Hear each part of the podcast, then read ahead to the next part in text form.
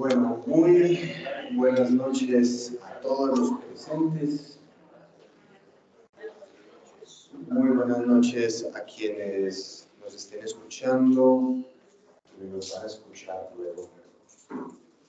Vamos a empezar entonces con una oración. Padre, te agradecemos, Señor, por esta noche, te agradecemos, Señor, por este momento. Te agradecemos por este año que empieza, Señor, por todas las cosas que vamos a hacer, por todas las cosas que vamos a hacer aquí en el grupo, pero también por los proyectos, por todos los planes que tenemos cada uno de nosotros. Ponemos, Señor, esta, esta reunión en tus manos, todo lo que vayamos a decir acá, Señor.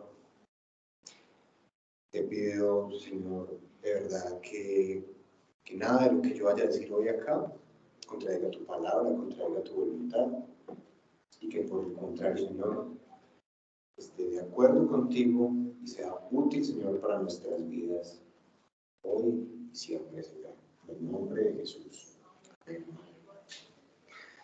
Bueno, vamos a hablar sobre el primer mandamiento de la ley de Dios y nos vamos a enfocar en eso. Amar a Dios sobre todas las cosas. Cuando Jesús le preguntaron alguna vez, quisieron acordar ahí una serie de fariseos y le preguntaron cuál es el mandamiento más importante de la ley, digamos que Jesús salió muy bien por la tangente y le, resumió la ley en amarás a Dios por encima de todas las cosas y amarás al prójimo como a ti mismo, citando dos versículos de lo que se conoce como la Torah.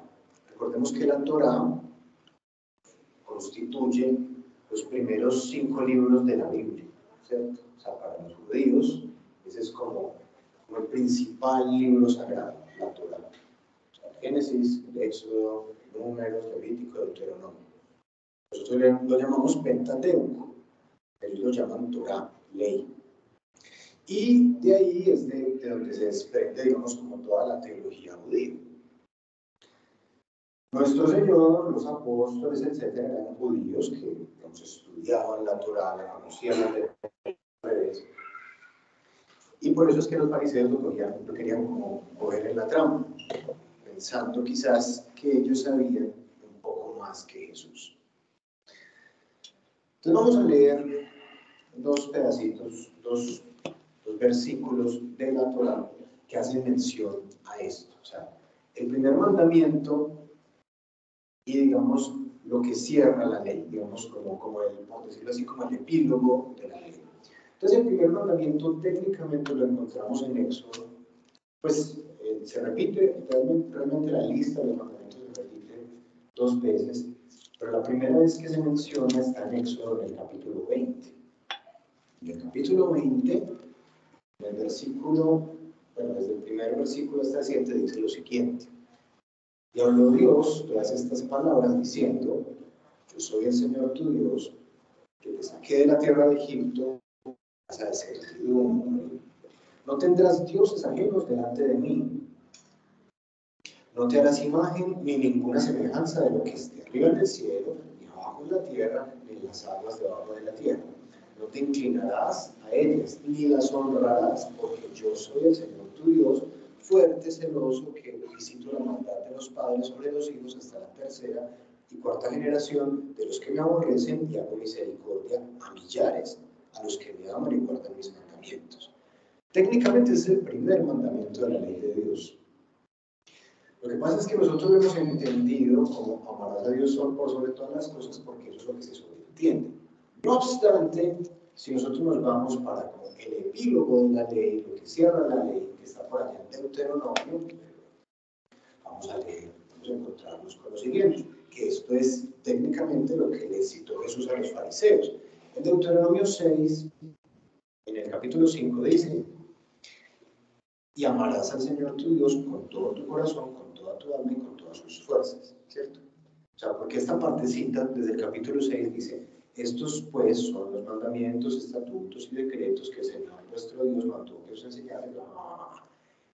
Y de hecho el versículo anterior a este dice, oye Israel, el Señor es nuestro Dios y el Señor es uno.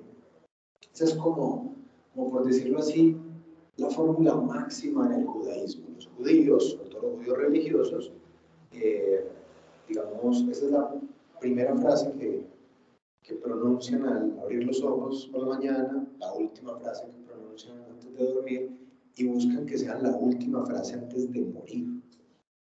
Y es una frase que está en las puertas, en un rollito, y se llama la mesusa. O sea, para ellos esto es como, como la piedra angular de, del judaísmo, ¿cierto? Es como cuando se la ley.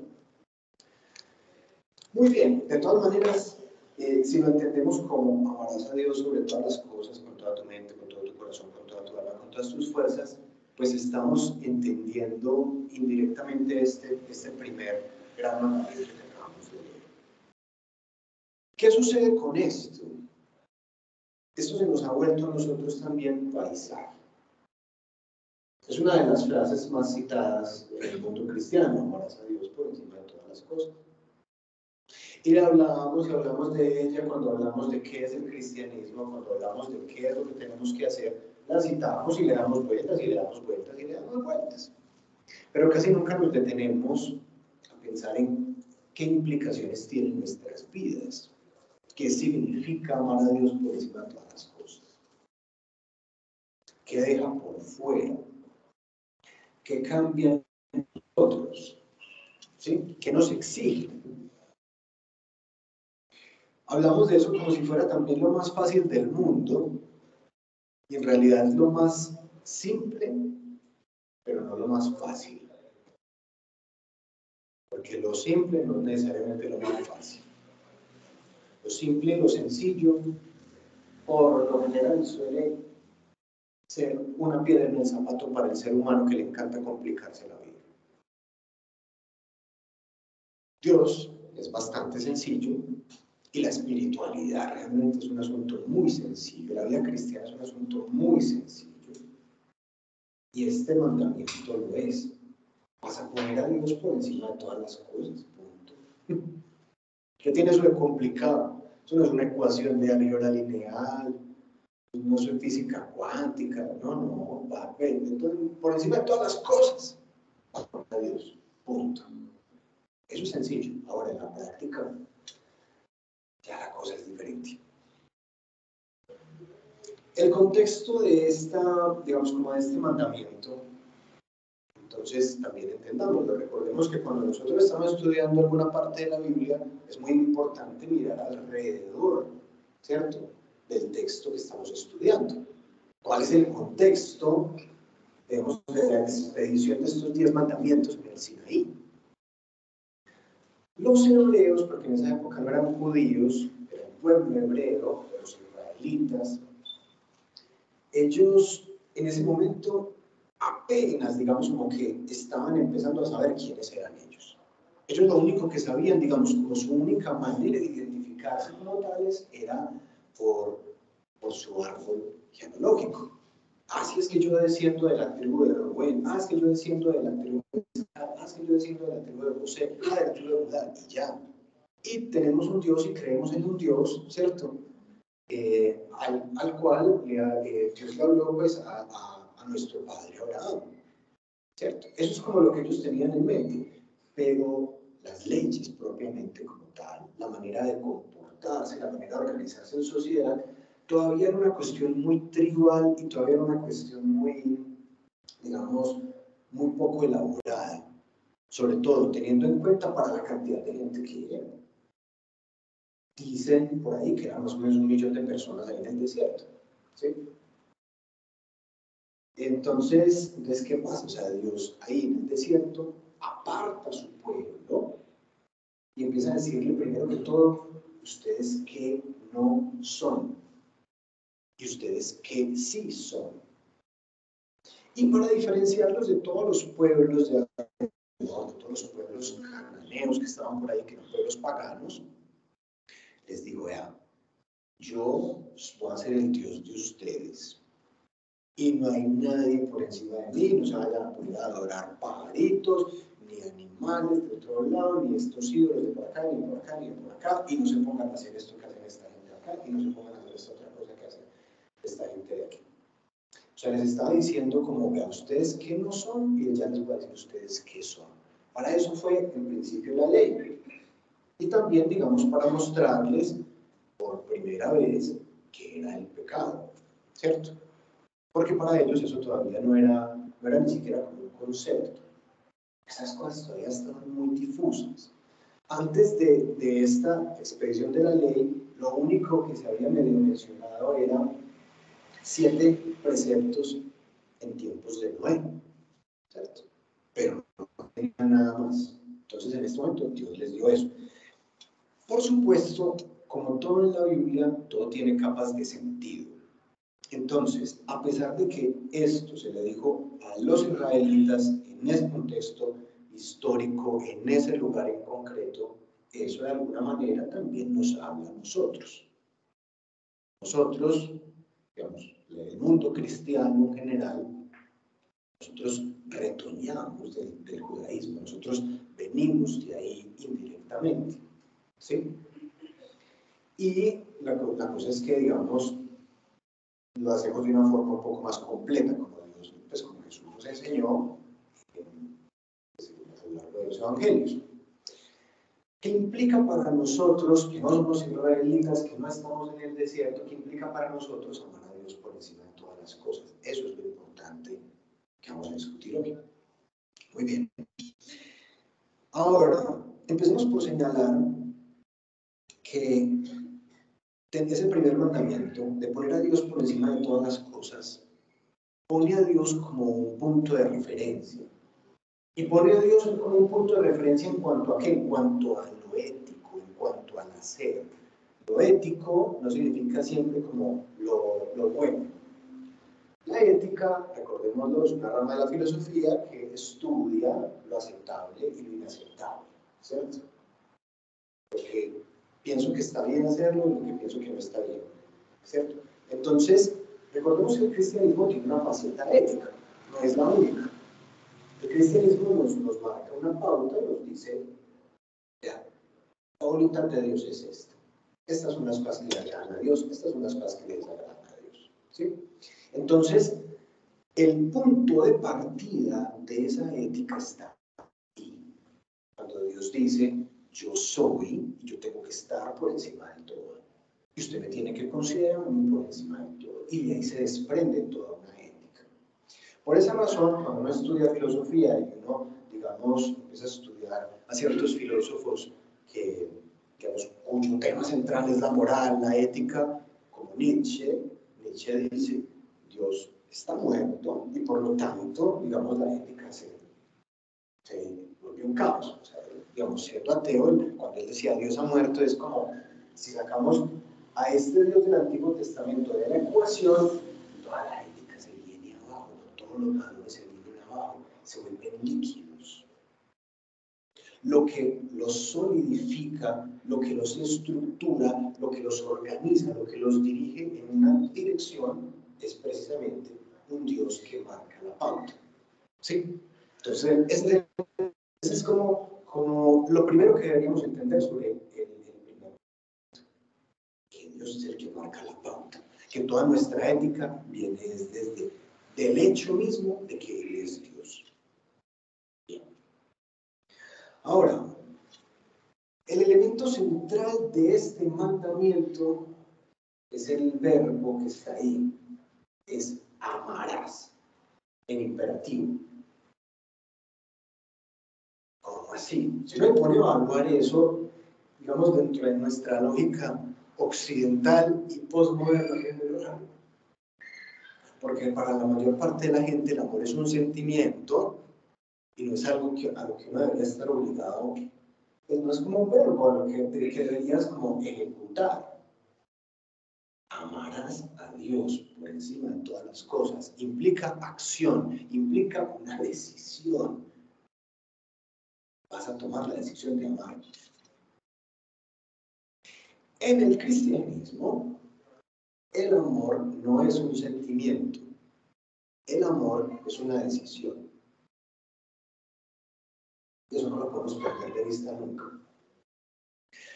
Porque resulta y acontece que amar, sobre todo digamos amar a Dios, pero también amar al prójimo, no siempre es una cuestión placentera.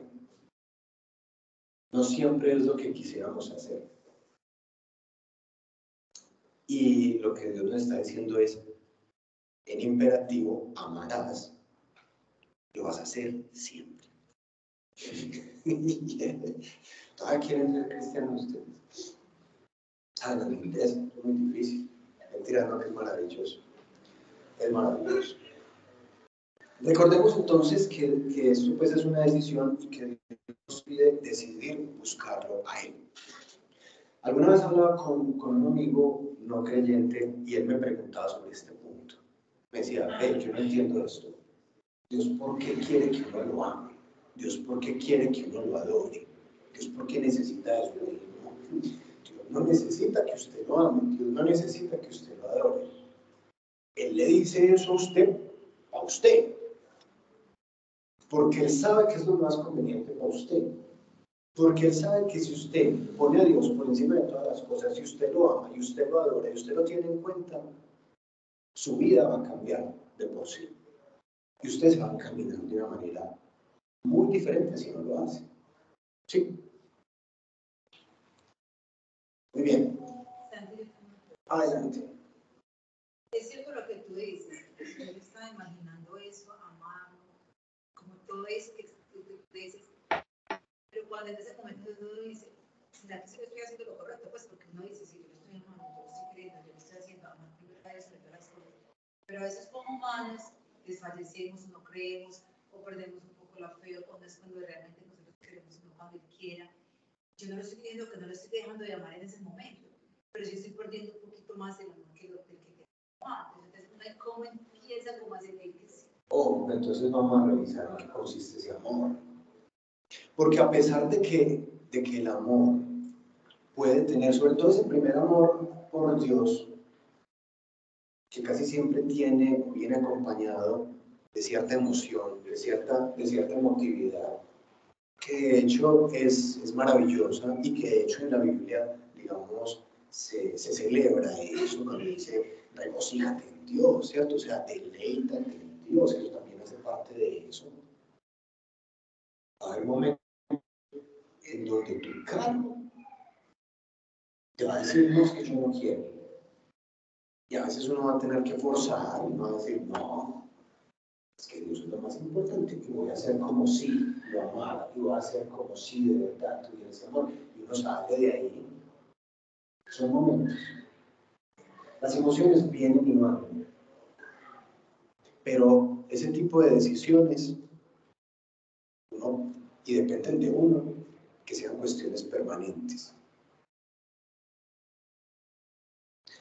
Ahora,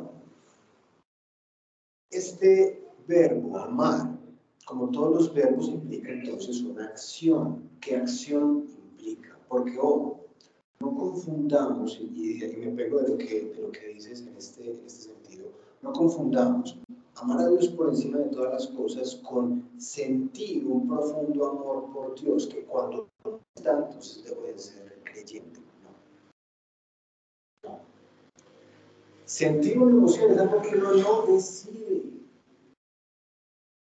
Sentir una emoción es, es, es una reacción a un estímulo exterior. A veces son emociones muy bonitas y a veces son emociones muy negativas, por supuesto. Lo único que Dios te dice con las emociones es qué vas a hacer al respecto, qué vas a hacer con esas emociones. Pero hay cosas que uno sí decide. Y aquí es donde entra luego todo esto que vamos a hacer. Ahora, Debemos amar a Dios sobre todas las cosas. ¿Eso qué significa? Que vamos a amar a Dios en todo lo que hacemos. ¿Cómo así? Este mandamiento no significa voy a amar solamente a Dios y voy a desdeñar todo lo demás. Y me voy a volver una seta, me voy para desierto y solamente va a estar en función de Dios. No, Dios no nos manda a hacer eso. De hecho, lo que Dios quiere no es mandarnos para el desierto y que vivamos allá. Dios quiere que vivamos en el mundo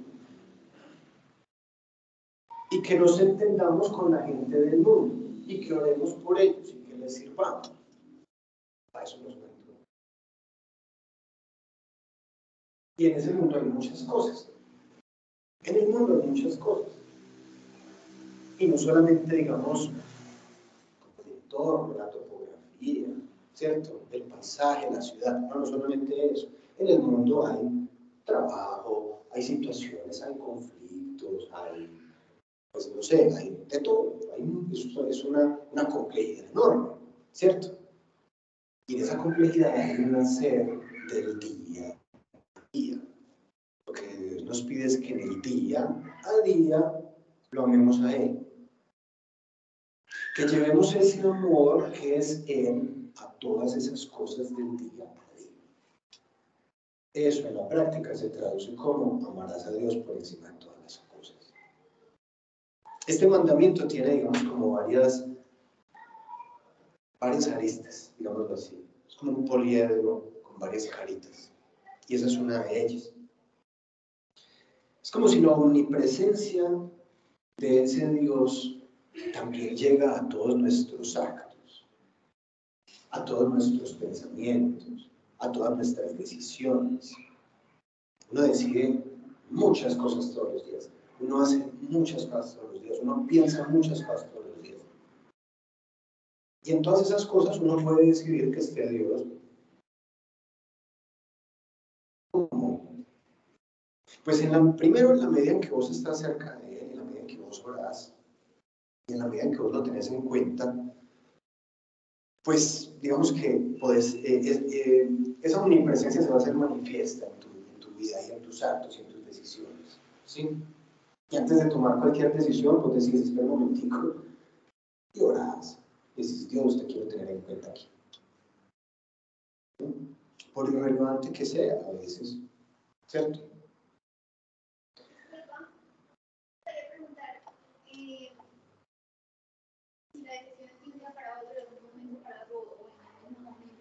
Eso varía, eso depende de la situación.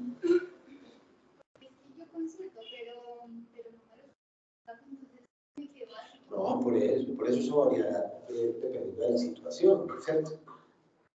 Porque es que una cosa es que te, que te llamen y te digan, vete, es un trabajo. Y otra cosa es que se, te atraviesa un taxista y vos decidís darle su querida madre o decirle adiós, Dios te entrega a ese hombre. sea, hay cosas, cosas, ¿no? O sea, todos los días tomamos decisiones, algunas decisiones demandan tiempo y cabeza fría, y hay decisiones que son inmediatas, rápidas, ¿sí? Entonces, eh, amar a Dios por encima de todas las cosas podría significar amar a su creación y por supuesto amar a, nuestros semejantes. ¿Sí? Amar al mundo que Él creó, ¿sí? Y, digamos, regar ese amor, amar como Él ama. Ella dice que Dios ama como el sol cuando suelta sus rayos por encima de buenos y malos. ¿ya? Si vos llevas ese amor de Dios a su creación, a su mundo, vas a hacer esa lámpara que está pidiendo Jesús que vos seas. Es vivir en función de eso, es vivir en función del amor.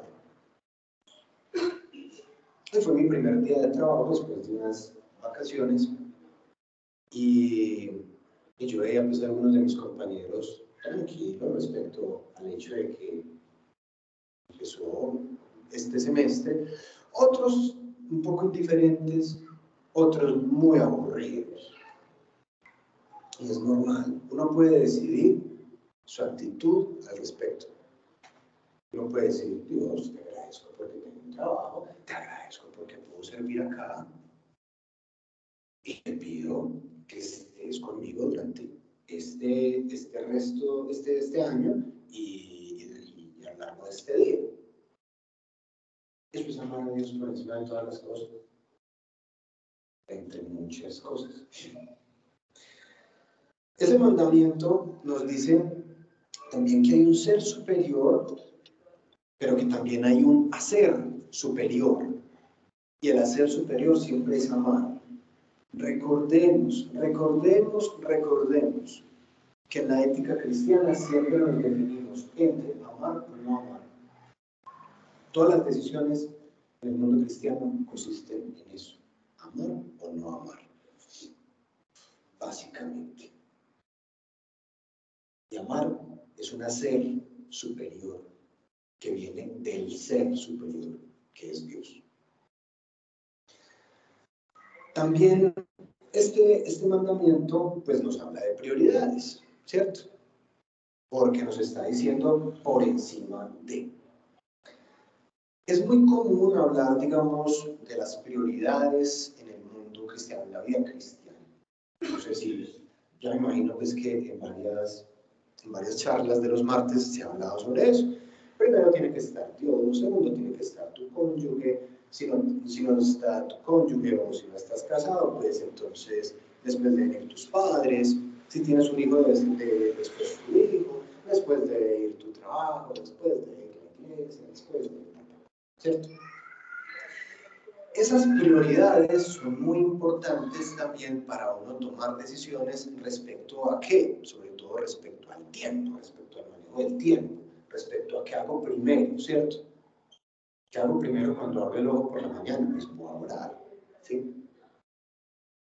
Me están llamando mis amigos, me están llamando mis padres. ¿A quién le contesto primero? ¿A quién le hago caso primero? A mis padres. Eh, es decir, o sea, es, es más como por organizar tus, tus decisiones, por organizar tu tiempo, para eso están esas prioridades. Pero esto va mucho más allá que simplemente una lista de prioridades que te tienes que eh, aprender de memoria de manera que puedas organizar tu, tu día a día. Va mucho más allá de eso. Para uno enderezar su camino cristiano, sobre todo cuando uno se ha dado cuenta que uno ha estado caminando mal, recordemos que la etimología de la palabra pecado, sobre todo la etimología griega de la palabra pecado, amartida, significa errar en el blanco. ¿Sí? ¿Venía de qué? Venía de la palabra griega que cuando alguien cogía un arco y disparaba, no le daba a lo que quería dar, ¿cierto? Cuando uno ha errado en el blanco y cuando uno ha andado en la dirección incorrecta, yo sé que ninguno de ustedes lo ha hecho, son mis santos, eh, de pronto uno, uno va a querer redefinir su camino. Uno va a querer enderezar sus pasos. ¿Y por dónde empieza uno? Por aquí. Por el primer mandamiento. Por lo que tiene que estar por encima de todas las cosas. Ahí es donde uno, digamos, lo dicho, si subieras un carro mal alineado, que usted suelta el volante y eso se va para allá, la alineadita de esas llantas empieza por ahí. Empieza por amar a Dios por encima de todas las cosas. Siempre. El punto de partida es ese. Usted se siente perdido en la vida, siente que está andando mal, siente que no está yendo por donde usted quiere ir. Vuelva al punto de partida, que ese es. Que de ahí se desprende todo lo demás.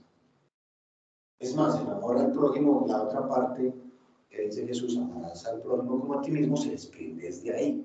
Usted no puede amar al prójimo como a sí mismo si no existe un Dios que usted va a amar por encima de todas las cosas. Eso va como en secuencia, no en paralelo. Muy bien. Entonces, uno empieza a redefinir su camino cuando empieza a tener en cuenta como un fin, como el sentido de sus acciones su razón de ser en el mundo. ¿Ya? Y eso habla de la identidad. Yo quién soy, yo qué soy, yo qué hago acá, yo para dónde voy. O sea, cuando uno empieza como a, como a, contestar todas esas preguntas. ¿Sí? Ese punto de partida te va a ayudar a responder todas esas preguntas. Hay que comenzar con una idea clara entonces de hacia dónde yo voy si uno está perdido en la vida, uno tiene que empezar por preguntarse eso. ¿Yo para dónde estoy yendo? ¿Sí? ¿Y en dónde estoy? ¿En dónde estoy parado? ¿Por, por dónde he ido? Sí es importante ver por dónde he ido, pero lo más importante es aquí ahora, dónde estoy, dónde voy. Al conocer mi lugar en el mundo, al saber que yo soy un hijo de Dios, que pertenezco a un cuerpo de Cristo, que tengo unos dones y unos talentos que Dios me puso, que tengo la posibilidad de servir a otros, que tengo buenas nuevas que dar, que tengo herramientas, que tengo palabras, que tengo cosas que decir y que hacer. Entonces uno empieza a recordar lo que es. ¿Sí? Uno empieza a guiar sus pasos cuando conoce lo verdaderamente importante. Si usted se siente perdido, recuerde qué es lo verdaderamente importante. Eso requiere que, digamos, poner en práctica ese primer mandamiento requiere una actitud especial. Requiere una actitud consciente, alerta, permanentemente en vela, pues como, o sea, cuando Jesús le decía a los, a los discípulos, velad. ¿Sí?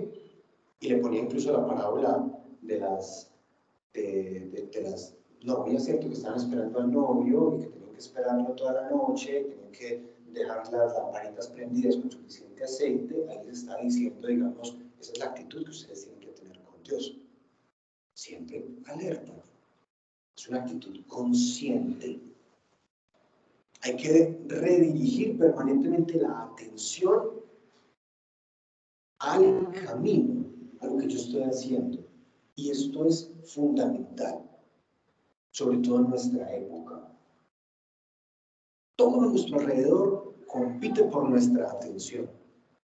Todo nuestro alrededor busca cogernos de aquí y llevarnos para donde sea todo, todo, todo. Usted prende un celular y, se va a encontrar con toda clase de cosas que van a robar su atención. Y por ahí nos manipulan cuando nos quieren manipular. ¿Sí? No estoy aquí hablando cosas que no sepamos. Cuando nosotros estamos, digamos, como en el fondo de nuestras emociones, mal, terriblemente mal, haciendo cosas que no, que no, que no deben estar bien, que se está apoderando de nosotros, que no es Dios. Póngale el nombre que quiera. Ahí es cuando uno tiene que, digamos, otra vez estar alerta y redirigir la atención y decir, hey, no voy a ponerme atención en esas cosas, no voy a ponerme atención en Dios primero que todo y segundo, en que estoy aquí y ahora con Él y que voy en esta dirección. ¿Sí? Amar a Dios sobre todas las cosas requiere una actitud, una, actitud de estar alerta, de observación, de estar atento, porque el amor es un acto consciente. Uno no ama en piloto automático, uno ama conscientemente. Porque el amor es una decisión. ¿Sí? Uno puede entrenar su atención y uno puede entrenar, digamos, como esa actitud. Una cosa de todos los días. Y para eso están los hábitos de oración, los hábitos de lectura y estudio. Por supuesto, reuniones como estas o las que ustedes puedan tener donde ustedes se congregan, si ustedes van a misa, si ustedes van a culto, si ustedes van a estudio bíblico, lo que sea. Pero el día a día, los hábitos del día a día, de oración, de lectura de la Biblia, de meditar en la esas cosas nos mantienen alerta, nos mantienen con nuestra atención afilada como una cuchilla. Y eso es lo que Dios quiere que tengamos. Muy bien. Amar a Dios sobre todas las cosas es la pauta del liderazgo en nuestra vida cristiana. Recordemos que el liderazgo también puede tener muchas facetas. El liderazgo no es solamente en la iglesia, en la iglesia hay autoridades que son líderes, pero yo en mi casa soy un líder. Y sobre todo como hombre, soy un hogar, ¿cierto? O sea, soy la cabeza del hogar. Y debo ser un líder ahí. Pero también soy un líder donde? En este pequeño mundo que Dios me dio. Digamos que que Dios es como el presidente y yo soy un general del ejército, de este ejército. Y acá hay una cadena de mando. ¿Sí? Y todo yo es un ejército que está organizado y que le da cuentas a un presidente que está por allá. Uno es un líder en, digamos, en su individualidad, también puede ser un líder, digamos, en lo que Dios te ponga, en tu familia, en tu trabajo, en las cosas que tengas que hacer. Y la clave del liderazgo es esa, es el punto de partida, amar a Dios por sobre por de todas las cosas. La, la primera digamos como las letras hebreas del alefato, se llama Aleph. Y Aleph significa buey. Y es muy interesante que esa sea la primera letra del, del, del alefato, porque los bueyes en la Biblia, digamos, siempre los asumen como el que abre el surco. ¿Sí? El que abre el camino. ¿Ya? Y la palabra, la letra Aleph, también los, pues, los dos judíos la asocian con Dios, porque la palabra Elohim, que es el primer nombre de Dios que aparece aquí en la, en la Biblia, se escribe con Aleph, ¿cierto? Entonces, pensémoslo así. La clave del liderazgo, de lo que empuja, lo que lleva, es eso, es ese amar a Dios por encima de todas las cosas. Muy bien. Eso muchas veces va a implicar la necesidad de reescribir el guion de nuestra vida. Digamos que no somos culpables de muchas de las, de las cosas que hacemos, de muchas de las formas de pensar que tenemos introyectadas, porque son cosas que, que no pedimos, son cosas que, nos llegó del entorno, la manera en que nos criaron nuestros padres, nuestra cultura, nuestras experiencias, ¿cierto? La cuestión es que cuando uno se detiene y uno observa todas esas cosas, y uno observa su propio guion, y uno se conoce, y uno dice, eh, yo no estoy pensando correctamente, yo no, yo no digamos, no estoy, no estoy organizando mis valores, mis principios, mi actuar de una forma correcta. ¿Sí? Cuando uno hace eso, uno tiene la posibilidad entonces, digamos, como de, reescribir ese guion y, y, de volver a, digamos, como a edificarse. Muchas de las cosas que se hacen en algunas de las actividades del grupo, por ejemplo, el, curso de sanación de corazón, están relacionadas con eso, con esa reescritura del guion personal. ¿Sí?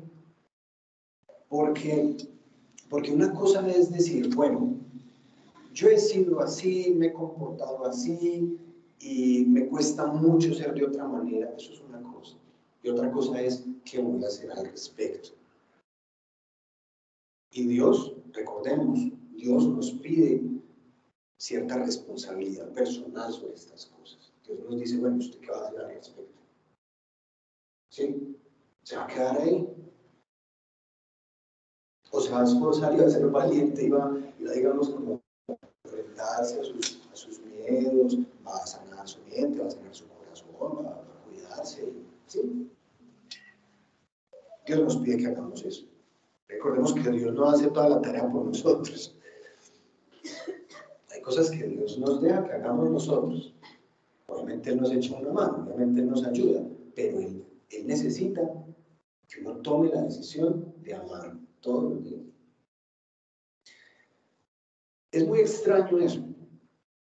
O sea, es muy extraño que Dios, y esa es, digamos, como una de las grandes eh, discusiones en la teología cristiana, pero también es un problema filosófico, y es la cuestión del libre albedrío y su opuesto, que llama el determinismo.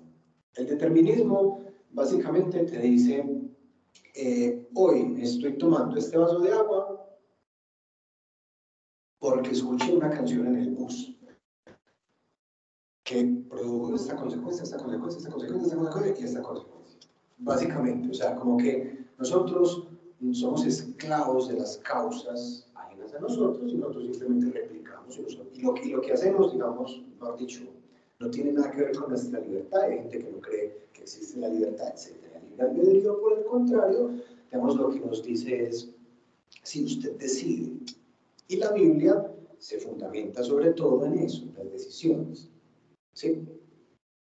Habrá unas, unas teologías pues, que, que hablen en contra de eso, pero digamos, eh, Dios es muy claro en que, que, uno que elige, ¿cierto? Cuando Dios le entregó la ley al pueblo judío, de hecho le dijo, bueno, frente a usted tiene la vida y la muerte, yo le recomiendo que elija la vida. ¿Sí? O sea, Dios es muy insistente en esa cuestión de usted elige. La gran diferencia que tenemos nosotros respecto a los ángeles, recordemos que los ángeles no son superiores a nosotros. De hecho, los ángeles son, son digamos, están ahí para, simplemente para comunicar y para servir, ¿sí? Pero la diferencia esencial que tenemos nosotros respecto a los ángeles es que los ángeles no eligen ellos no, ellos como que no tuvieron la misma posibilidad que tenemos nosotros de elegir. Para ellos es perfectamente palpable y claro que Dios está ahí. Ellos lo ven. Nosotros no siempre lo vemos. ¿sí? Nosotros elegimos un camino. Nosotros elegimos amar. Nosotros elegimos tener fe. Nosotros elegimos guardar esperanzas. ¿Sí? Para los ángeles no yo no entiendo cómo ahora la elección pues, de, de, los ángeles de someterse a Dios y de no someterse a Dios e irse al infierno. No entiendo, pero estoy absolutamente convencido de que fue un proceso muy diferente al de nosotros. Porque el amor que nosotros podemos tener por Dios es, es, un amor, es un amor como en que Dios dice así y el eco decide regresar.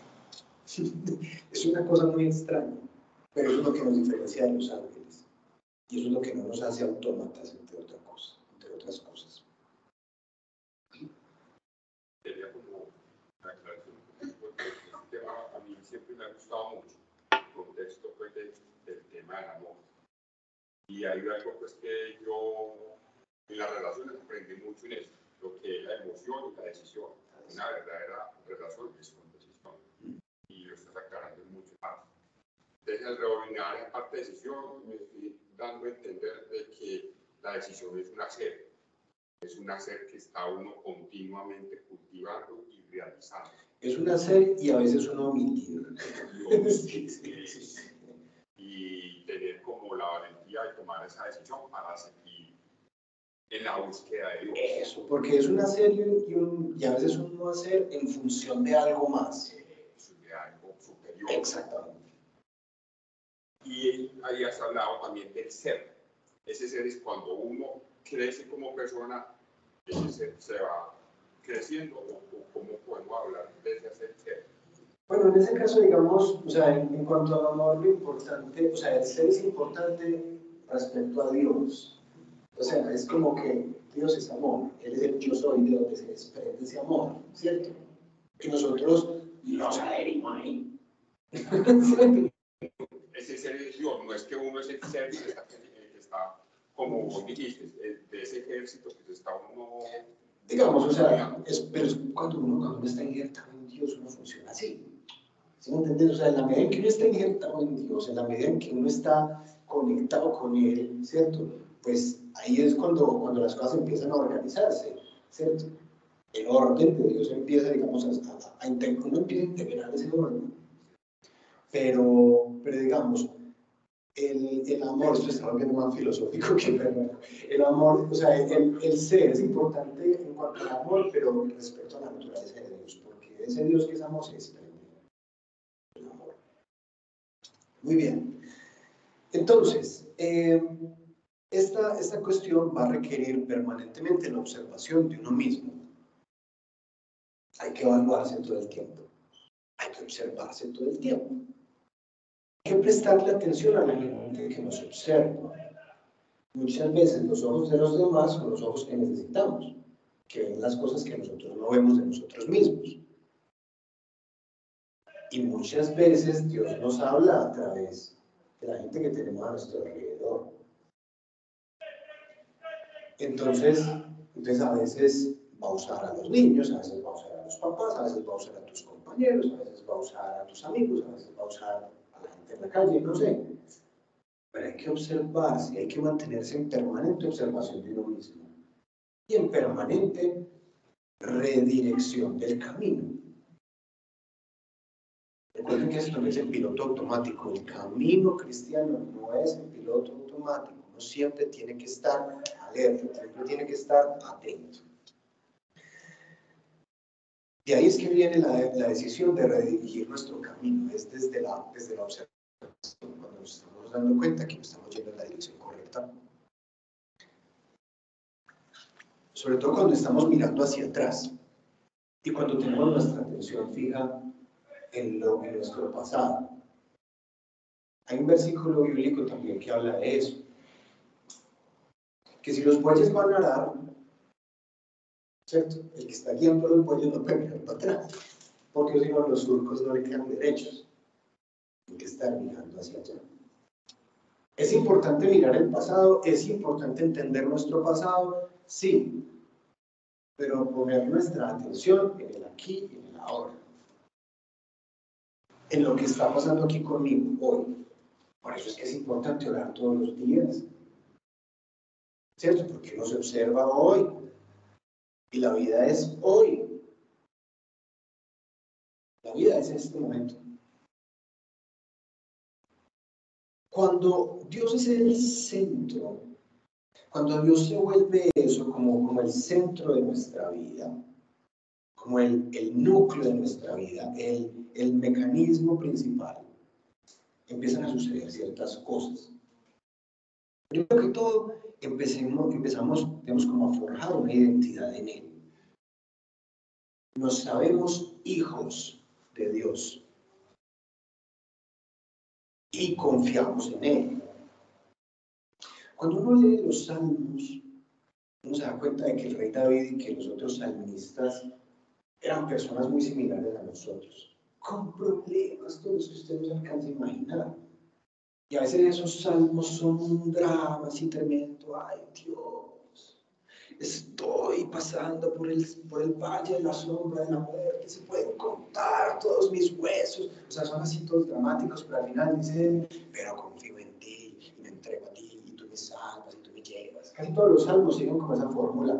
Los salmos tristes, porque hay los salmos pues, de alabanza, los salmos alegres, pero hay los salmos muy tristes que, empiezan así, digamos, el salmista se desborda en todo su dolor y después dice, bueno, pero ¿Por qué? Porque él se sabe hijo. Porque él sabe que Dios no lo va a dejar parado. Dios no lo va a dejar morir. ¿Sí?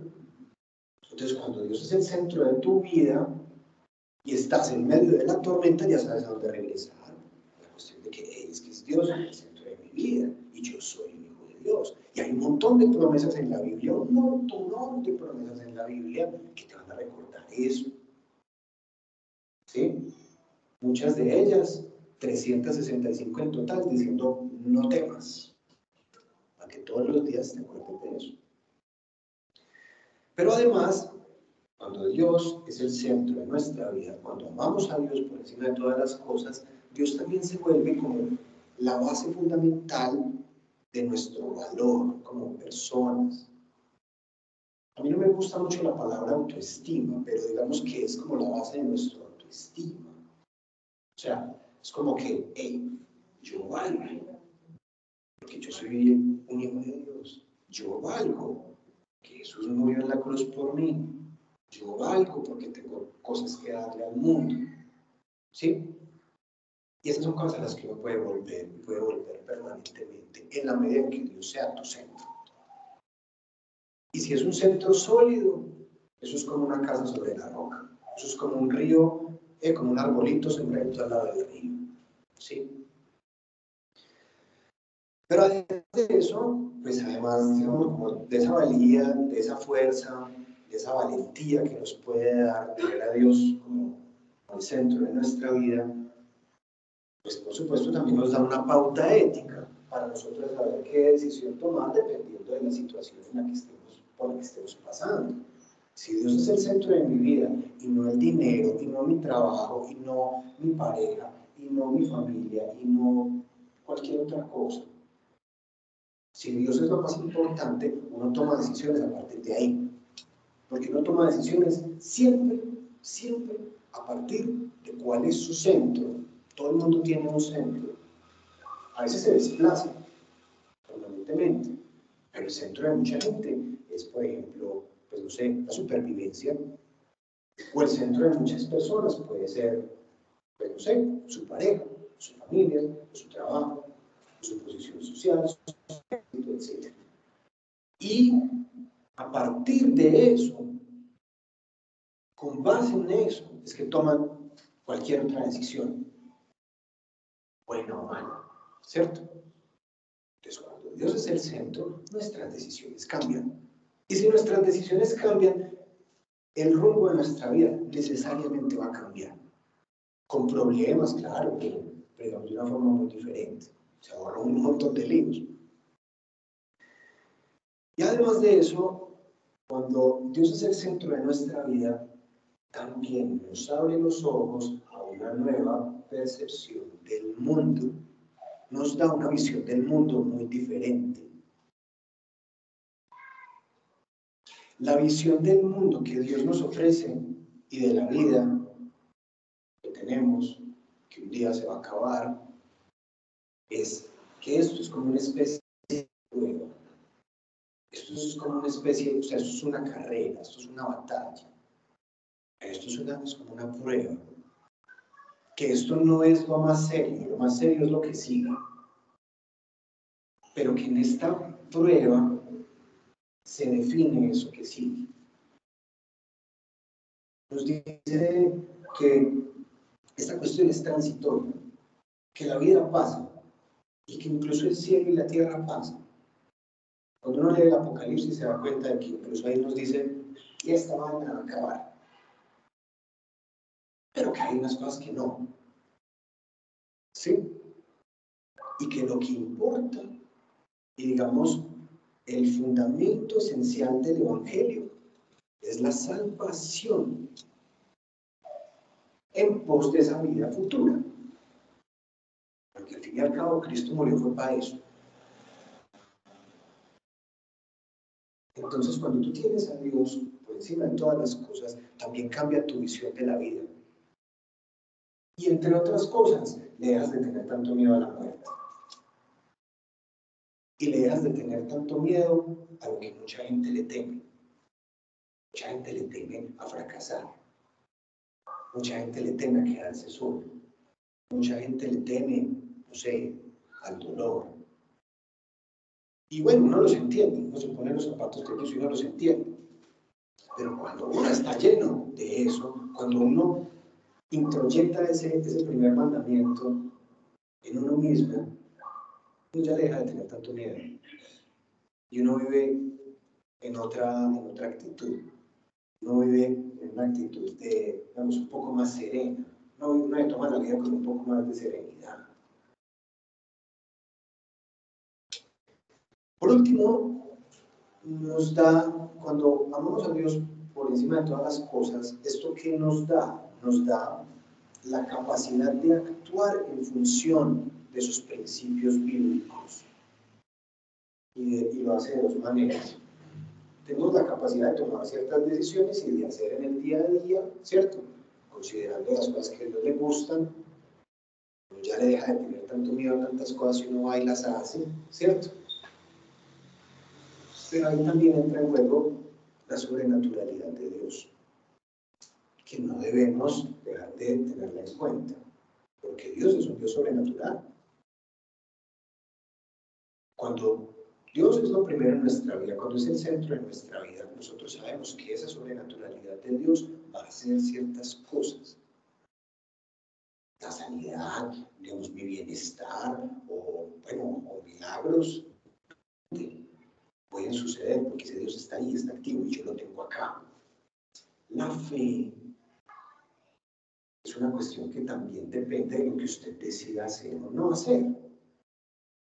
Por esa razón, si Dios es el centro de su vida, usted va a utilizar esa fe. Usted va a utilizar ese herramienta, usted va a utilizar ese músculo.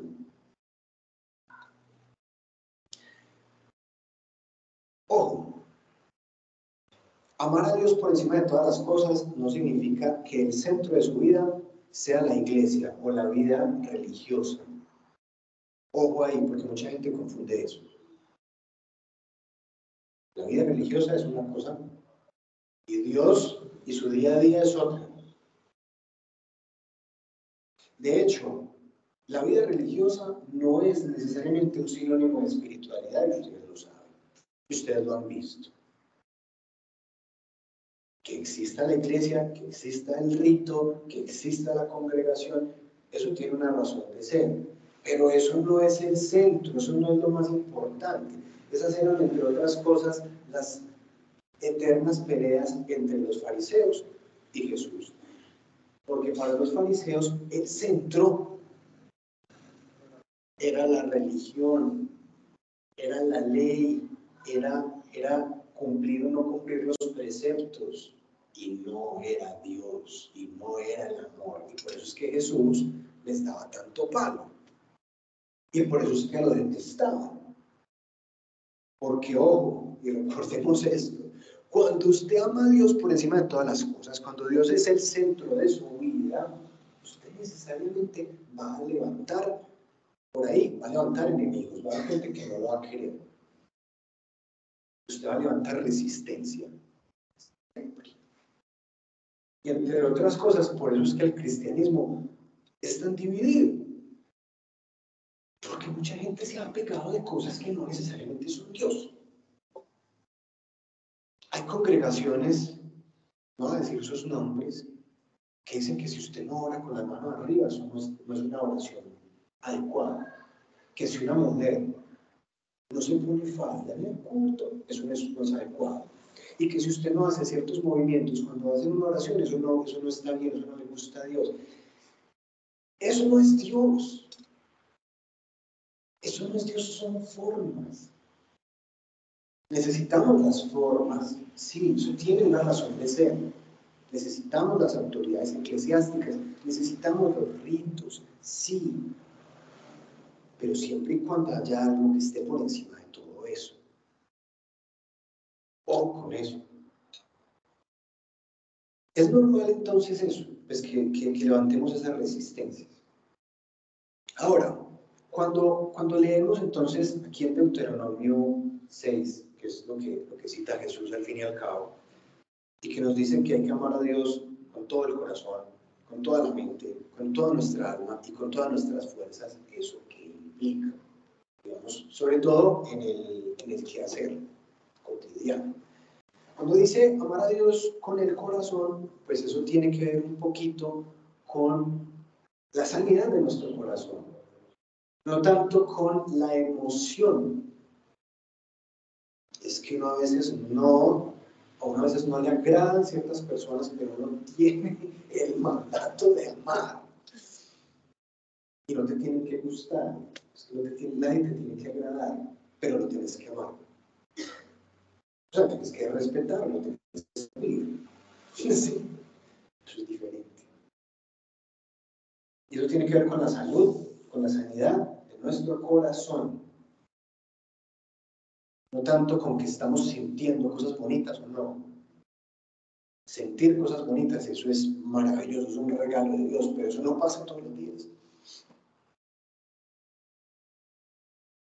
Que amemos a Dios con toda nuestra mente, eso implica sobre todo en el día a día que alimentemos adecuadamente nuestra mente Leamos la palabra de Dios todos los días. Meditemos en ella. Escuchemos gente de Dios, claro, rodeémonos de gente que esté, digamos, en función de esto. Por supuesto, no, no va a ser el total de nuestras relaciones sociales, ¿sí? Pero sí puede ser una parte relevante. Y si todos los días nosotros alimentamos nuestra mente con con una buena fuente, digamos, como una, una, una nutrición adecuada, nuestra mente va a poner a Dios por encima de todas las cosas. Y no nuestros problemas, y no lo que está pasando en el mundo, y no, que deja de ser importante, pero no es lo más importante. Que amemos a Dios con toda nuestra alma implica, de nuevo, pues hacerlo nuestro centro y entregarnos en vida a Él, y decirle, Dios, mi vida es tuya, mi vida te pertenece, mis actos te pertenecen, mis decisiones te pertenecen, yo me someto a ti. Uno decide hacer eso. Cuando uno lo hace, no lo va bien. Y valorar nuestra propia vida para Cristo. Eso es una cosa importante que nos enseña el apóstol Pablo, y eso está por allá en Hechos de los Apóstoles. En Hechos de los Apóstoles, el apóstol Pablo va a decir lo siguiente, en Hechos 20, del 22 al 24, dice. Dice, y le oyeron hasta esta palabra, entonces alzaron la voz diciendo, quita de la tierra tal hombre porque no conviene que viva. Y como ellos gritaban y arrojaban sus ropas, lanzaban polvo al aire. Mandó el tribuno que le metiese en la fortaleza y ordenó que fuese examinado con azotes para saber por qué causa clamaban así contra él. Pero cuando le ataron con correas, Pablo dijo al centurión que estaba presente, pues es lícito azotar a un ciudadano romano sin haber sido condenado, etc. Cuando se defendió, digámoslo así. Pablo, el apóstol Pablo, no era un kamikaze. Él valoraba su vida en tanto su vida era de Cristo y él era un servidor. Mucha gente de forma absolutamente equivocada llama a los mártires cristianos fundamentalistas. Una cosa es una cosa, otra cosa es otra cosa. Una cosa es uno decir, bueno, pues, o sea, este panorama de alguien te obliga a claudicar de tu fe, alguien te obliga a arrodillarte a otro Dios, y vos decís, no, eso es una cosa. Y que te digan, y te mato si no lo haces, y vos decís, hágale. Eso es una cosa. Y otra cosa muy importante es, no sé, ir a matar a otros, ¿cierto? Incluso llevándote tu, propia vida, supuestamente en nombre de tus creencias. Eso es muy diferente. Dios nos enseña a valorar nuestra propia vida, ¿cierto? Porque nuestra vida no es nuestra vida, es de Él. Y si estamos acá podemos servir. Y por eso hay que cuidarla y hay que valorarla. Y eso, entre otras cosas, es amar a Dios con el alma. Y valorar a Dios finalmente con todas nuestras fuerzas es esperar en Él. Y es que nada nos separe de Él, sin importar las circunstancias por las que estemos pasando. Vamos entonces. A Dios, gracias Señor por este momento de nuevo. Gracias Señor por, por tu palabra, gracias a Dios. A ti Señor por todas tus enseñanzas. Gracias Señor por todos esos momentos en que tú nos has dado estas lecciones y con estas lecciones nos has llevado a esta conclusión de que tú eres el más grande, que tú eres el todopoderoso, que tú eres el santo, que tú eres el que es, que tú eres nuestro proveedor y eres el que pelea por nosotros. Nosotros hoy te damos gracias, Señor. Nos encomendamos a ti, te entregamos nuestra vida. Y te decimos una vez más, Señor, que te amamos por encima de todas las cosas. Y lo hacemos con alegría, Señor. Y nos regocijamos en ti. Nos deleitamos en tu presencia y en tu amor. En el nombre poderoso de Jesús, Señor.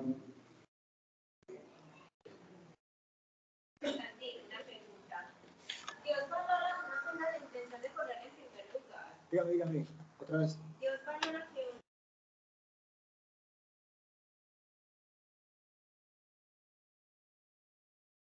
supuesto que Dios valora eso y por supuesto que Dios le alegra eso. O sea, es que una cosa es que Dios no lo necesite y otra cosa es que Dios le alegre. Ahí está la voluntad. Dios quiere que nosotros hagamos ciertas cosas. Y Dios se alegra. Recuerda la parábola del pastor que pierde una ovejita y que cuando la encuentra le pone muy feliz. O sea, cuando, y, y por ahí mismo lo dice, o sea, hay fiesta en el cielo, ¿cierto? Cuando alguien, cuando alguien, digamos, entrega a Dios. Por supuesto que Dios, digamos, le, eh, agrada eso porque eso es, es el eco que, que le llegó, ¿sí? Esa es la comunicación que se produjo.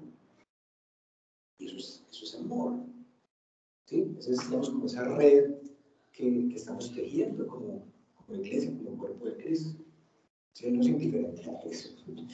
Él no dice como que, ay, sí, pobres mortales, sí, que me aman, sí, yo sé, sí, sí. No, no. Se alegra y se alegra profundamente.